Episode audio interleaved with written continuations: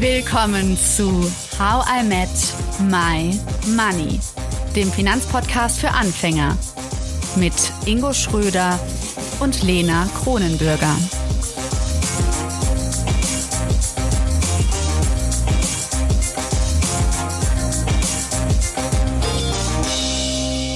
Hallo Ingo.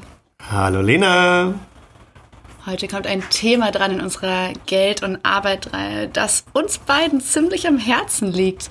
Und zwar Selbstständigkeit. Wenn jetzt jemand sich von euch da draußen fragt, so, boah, ich bin zwar grundsätzlich ganz zufrieden mit meinem Job, aber irgendwie träume ich davon, mich irgendwann selbstständig zu machen. Wie mache ich das denn am besten? Wie gehe ich das perfekt an, vor allen Dingen auch zahlenmäßig? Ja, um diese Frage zu beantworten, haben wir heute Stefan Weiß bei uns im Podcast. Hallo Stefan, schön, dass du da bist. Hallo Lena, hallo Ingo. Hallöchen. Stefan, 2006 hast du dich als Filmeditor, kann man das so sagen, und Postproduktionsspezialist für Film und Fernsehen selbstständig gemacht. Und wenn man sich selbstständig macht, dann kommt man ja irgendwann auf die Frage, was nehme ich denn jetzt so pro Stunde? Oder was soll mein Tagessatz sein?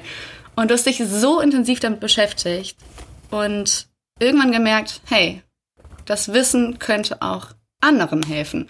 Und so hilfst du inzwischen anderen Selbstständigen dabei, dass sie sich auch finanziell verbessern können.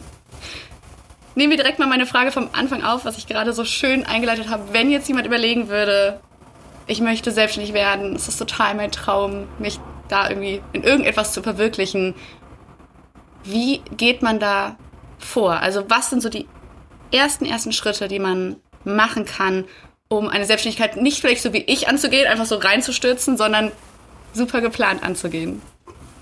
Ja, das ist eine gute Frage und das ist eigentlich mit auch schon die wichtigste Frage, die du dir stellen solltest oder die auch alle sich immer stellen sollten. Also ist ja wie wenn man sagt, bereite dich auf etwas vor, bevor du dich irgendwie die Klippen runterstürzt, damit du weißt, was da kommt, auf dich zukommt. Und ähm, das ist natürlich, das ist natürlich ein, ein Thema, was viele Solo-Selbstständigen oder Freelancer und Freiberufler immer wieder ereilt. Und ich kann aus eigener Erfahrung ja auch sagen, das, was du am Anfang auf die Seite schiebst, das holt dich später wieder ein, spätestens dann so, wenn du mitten im Job bist. Also die Frage, die natürlich dahinter steckt, ist, ähm, wie fange ich an? Ja, also womit äh, beginne ich? Ich habe die Idee, mich selbstständig zu machen und ich habe ja auch selber diese Idee damals gehabt und ähm, bei mir war es recht einfach. Ähm, ich wollte einfach keinen Urlaubsantrag mehr ausfüllen und dann irgendwie diskutieren, ob ich jetzt da oder da äh, nach Hause kann oder nicht oder wenn das Wetter schön ist. Also ich wollte das alles irgendwie selbst entscheiden. Da war für mich klar, nee, ich will, ich will auf jeden Fall mein Leben irgendwie selber mehr in die Hand nehmen, auch dann halt mit der ganzen mhm. restlichen Verantwortung. Das war eigentlich der ausschlaggebende Punkt und dann hat meine mhm. Steuerberaterin äh, ganz schön gesagt, ja, Sie müssen auf jeden Fall mehr verdienen. Und ich habe gefragt, ja, wie viel mehr denn? Ja, mehr halt. Und ich so, ja, wie viel mehr? Ja, viel, viel, viel, viel, viel mehr. Ja, aber ja, so, wie bei dir auch, was nehme ich denn eigentlich? Was soll, wie soll ich meine Preise kalkulieren? Und sie hat gesagt, naja, mhm. sie müssen einfach mehr nehmen, weil sie mehr zahlen müssen. Und am Ende des Tages soll das Gleiche rauskommen. Und dann habe ich natürlich da mhm. jahrelang rumgetan und diese Frage hat mich nicht losgelassen, so wie viele andere auch. Ja, wo, wo setze ich meinen Preis an? Was bin ich denn wert? Also das ist ja die größte Frage. Vielleicht mhm. hast du dir die auch schon gestellt.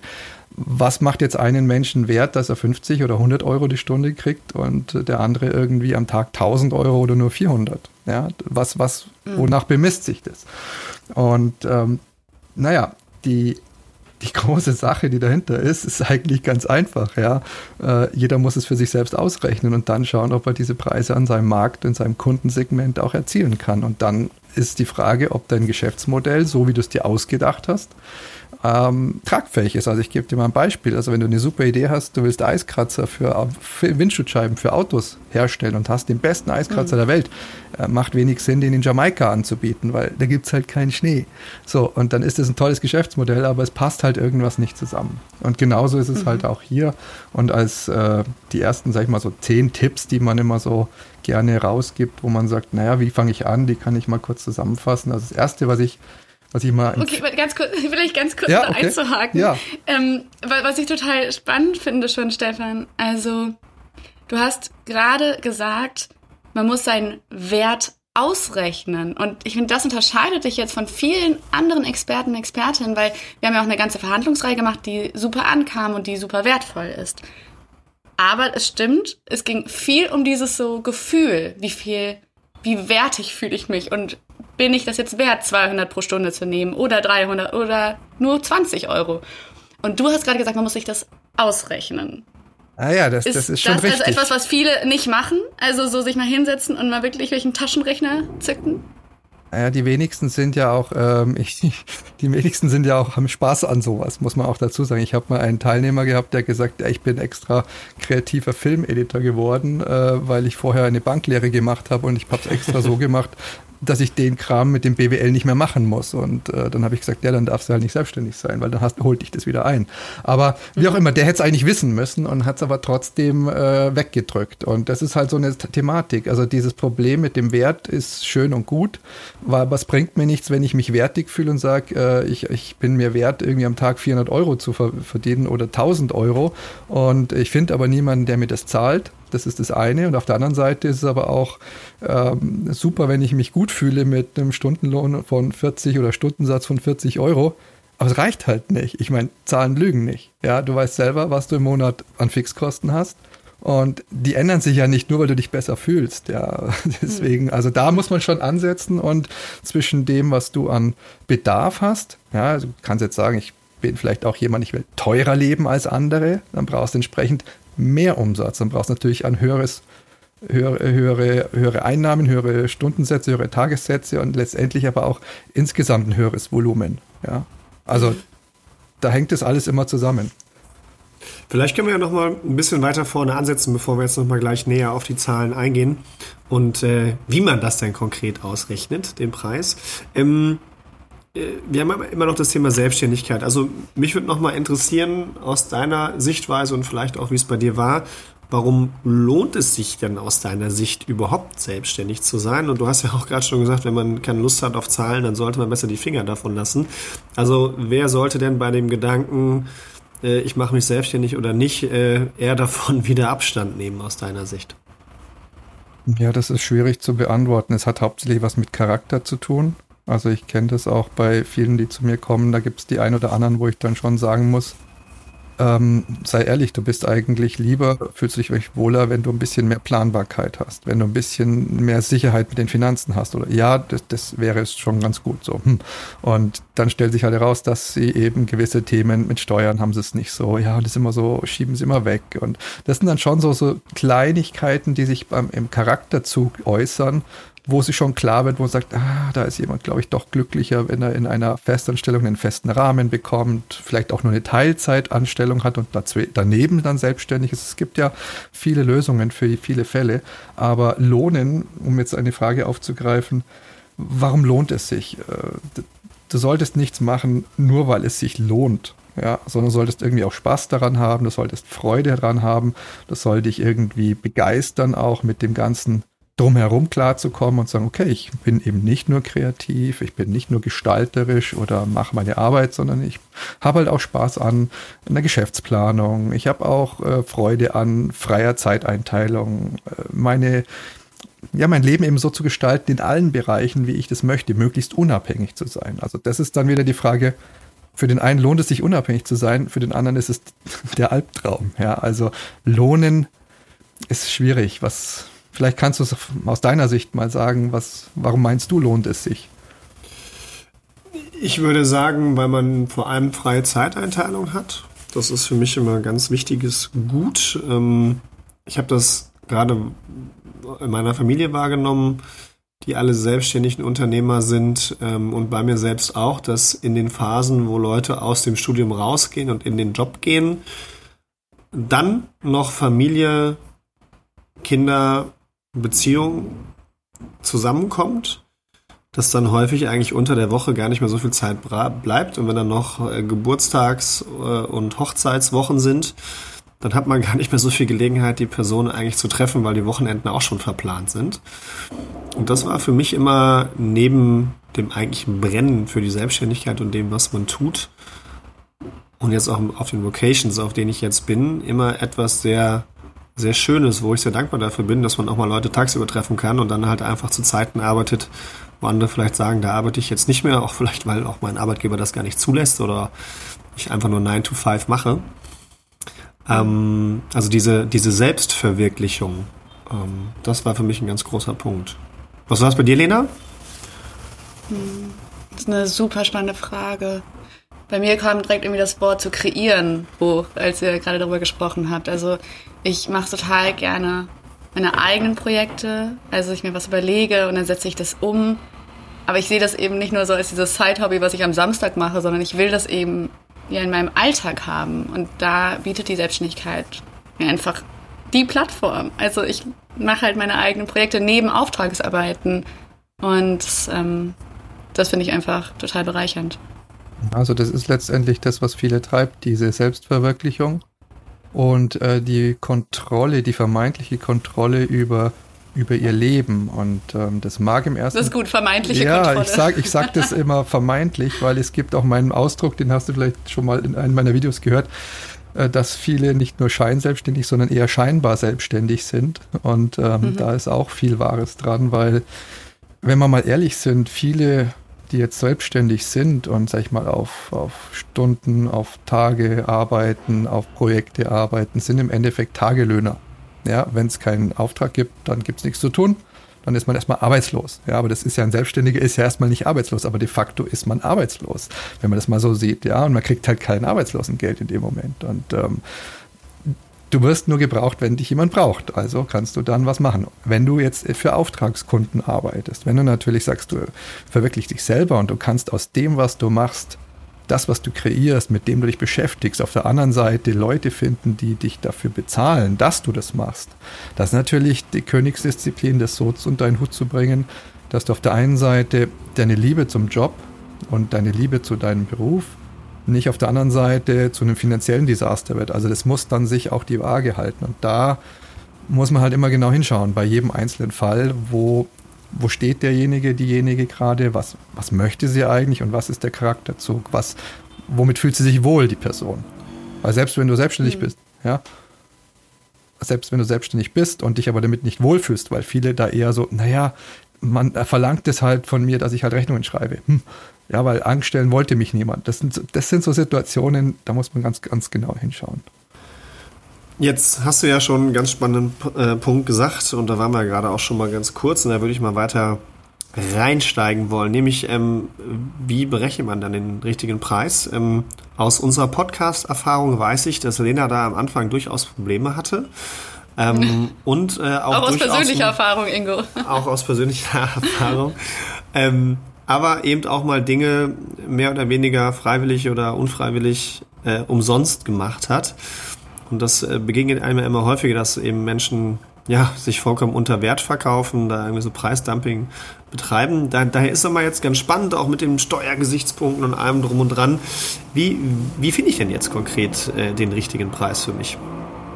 Also da würde ich immer fragen, ihr habt ja eure Preise anscheinend gefunden. Die Frage, die ich dann zurückgebe, immer ist, wie seid ihr da drauf gekommen? Warum kostet ihr so viel, wie ihr kostet? Ich möchte das jetzt nicht beantworten, Stefan. Ich möchte, dass du uns jetzt die Lösung gibst und dann ja. rechnen wir alles nochmal von vorne aus. Das Schöne ist, dass alle immer nur eine einfache Lösung wollen und sagen, gib, erzähl mir nicht, wie es funktioniert, äh, sag mir einfach, was ich tun soll. Das ist heute unsere Mentalität, aber letztendlich selbstständig heißt, äh, ich muss mich selbst drum kümmern, also muss ich mich auch damit beschäftigen. Also nehmen wir mal ein Beispiel, ja. ja. Ähm, ihr kennt sicherlich an euren eigenen Fixkosten im Monat, wenn ihr die Zahlen so im Kopf habt, ja, solltet ihr immer ein bisschen parat haben, was ihr an Fixkosten habt, die ihr immer rausgehen. Ja, das sind bei den meisten Leuten in Deutschland, die in einer Großstadt wohnen und Singles sind, also haben die wenigsten, die, mit denen ich das durchgerechnet habe in irgendwelchen Seminaren, Workshops, äh, die sind da unter 2000 Euro rausgekommen. Also das ist so ein bisschen so das, da kannst du leben davon, da kannst du eine Miete bezahlen, da kannst du dir vielleicht noch irgendwie öffentliche Verkehrsmittel leisten, dies und jenes, auch mal in Urlaub fahren. Aber irgendwie verbrennst du jeden Monat gefühlt also so 2000 Euro. Wenn du jetzt noch Student bist, vielleicht weniger. Wenn du noch bei zu Hause wohnst oder irgendwie günstigste Wohnmöglichkeit hast, wird es weniger.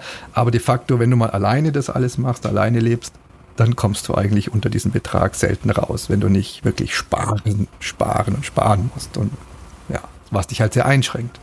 Also wenn du jetzt diese 2000 Euro nimmst und äh, im Jahr 24.000 Euro an Kosten hast und jeden Tag, also sagen wir mal so wie ein Angestellter arbeiten kannst, also 200 Tage, Angestellte 230, dann müsstest du jeden Tag ja schon 120 Euro verdienen. Ja, so. Das ist ja schon mal das Erste. Und mhm. dann hast du aber noch äh, erstmal nur deine Lebenskosten bezahlt. Hast jetzt keine Betriebskosten bezahlt, hast keine Steuern bezahlt, hast keine Rücklagen gebildet, hast keine Rente angespart, da hast du nichts für Krankheit zurückgelegt. Was machst du, wenn ein Kunde nicht bezahlt und du einfach auf Geld sitzen bleibst, das du nicht kriegst, ja, weil du gearbeitet hast, Zeit verschwendet und kriegst nichts dafür. Das musst du auch kompensieren. Und wenn du das alles hochrechnest, dann bist du ganz schnell ähm, bei Summen, naja, da muss man schon sagen, mindestens das Doppelte, das ja, nicht ganz dreifach, also so sagen wir mal 50, 60.000 Euro sollten betrieblicher Gewinn als Selbstständiger schon da sein. Und betrieblicher Gewinn, also jetzt schon wieder sehr, sehr ähm, fachlich. Ich weiß nicht, ob jeder das sofort parat hat, was der betriebliche Gewinn ist, aber vielleicht kann ich es mal. Ich möchte auf jeden Fall die Definition um, Umsatz, umreißen. Gewinn, also, genau. also gut, der Umsatz ist das, was du einnimmst. Also wenn du jetzt mhm. jeden Tag 100 Euro verdienst, dann hast du nach 200 Arbeitstagen hast du 20.000 Euro eingenommen. So, das ist erstmal dein Nettoumsatz. Der Bruttoumsatz kommen noch die 19% drauf, die gehören dir ja nicht, die kannst du also nicht wirklich mitrechnen, darfst du auch nicht ausgeben.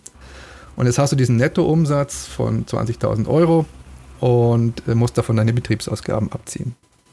So, wie auch immer, wie viel du da auch immer hast, dann geht es eben weniger, dann guckst du noch, dass du noch Versicherungen und verschiedene Sachen abgehst. Also das ist das, wo der Steuerberater ins Spiel kommt und dir zu jedem der einzelnen Posten sagt, wo es reingebucht werden muss.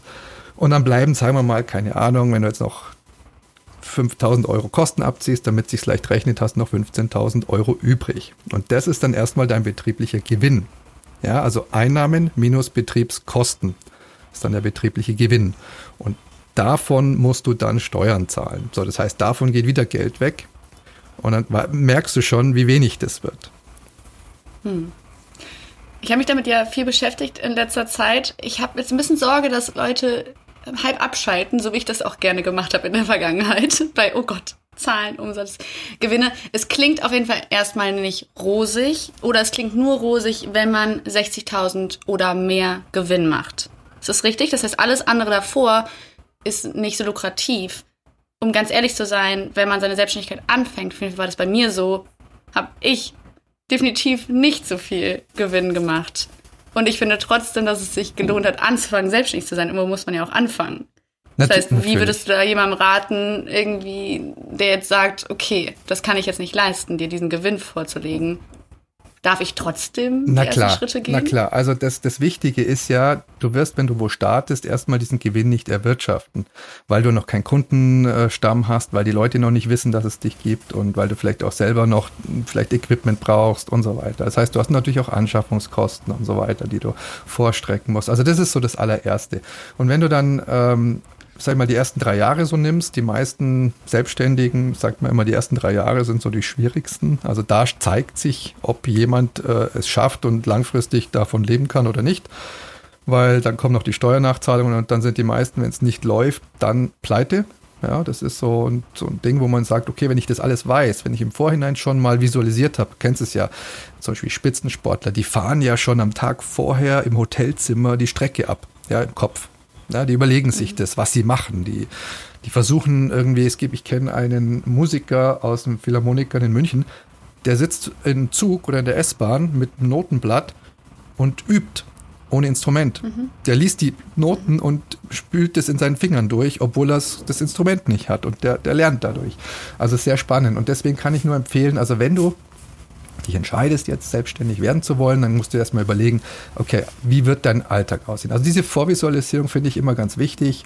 Wie könntest du an Aufträge kommen, mal ein Konzept machen? Wie viel Arbeitszeit möchtest du aufwenden? Weil es gibt ja nicht nur, wie viel musst du und kannst du aufwenden, sondern vielleicht möchtest du auch gar nicht so viel Zeit aufwenden als Selbstständiger. Das kann man ja ein bisschen frei gestalten. Dann solltest du dir überlegen, okay, gibt es denn Menschen, die meine Produkte brauchen überhaupt? Ja, wie schon gesagt, der Eiskratzer auf Jamaika ist jetzt vielleicht nicht so die gute Idee. Ja?